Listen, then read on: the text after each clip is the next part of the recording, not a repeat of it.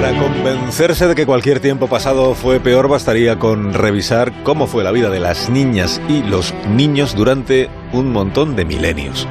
Hoy en Historia de con Javier Cancho, una historia de la infancia.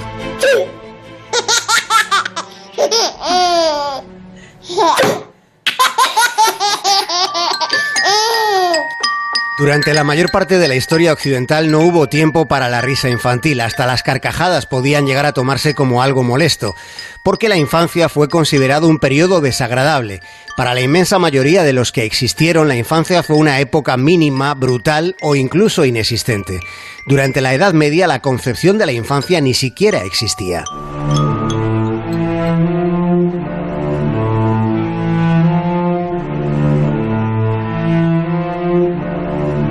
Antigüedad y hasta el siglo XVII los niños fueron vistos como adultos imperfectos.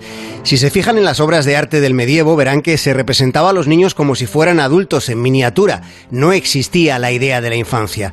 De hecho, durante gran parte de ese tiempo los recién nacidos eran considerados intrínsecamente malvados, cargados todavía con el pecado original del que debían ser redimidos mediante la instrucción.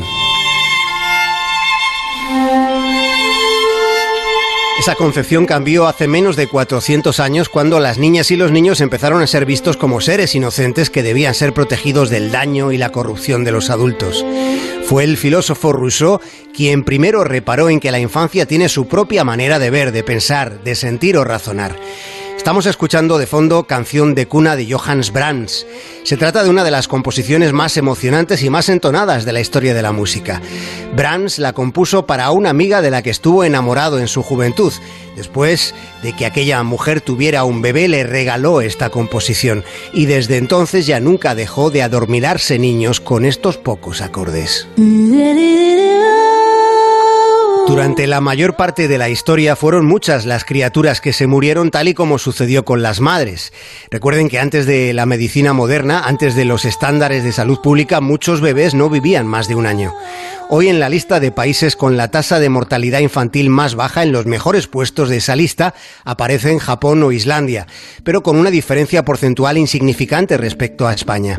De hecho, aquí tenemos menor tasa de mortalidad infantil que en lugares tan prestigiosos como Estados Unidos, Reino Unido o Alemania. En la radio hay un pollito.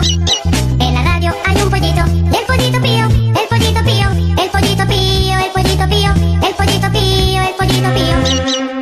En la radio los pollitos pían y los datos cantan. En el mejor periodo de la historia para nacer, en la mitad de los países del mundo, las tasas de fecundidad no dejan de sucumbir. Pero no deberíamos olvidar que la caída de la tasa de fecundidad en realidad es una historia de éxito, porque las mujeres están decidiendo qué hacen con sus vidas. Y al tiempo se debería tener presente, lo dicen los demógrafos, que hay ya más abuelos que infancias. Viene un cambio demográfico tan masivo como impactante, con importantes consecuencias económicas y sociales. El mundo está cambiando. Más de uno. En Onda Cero.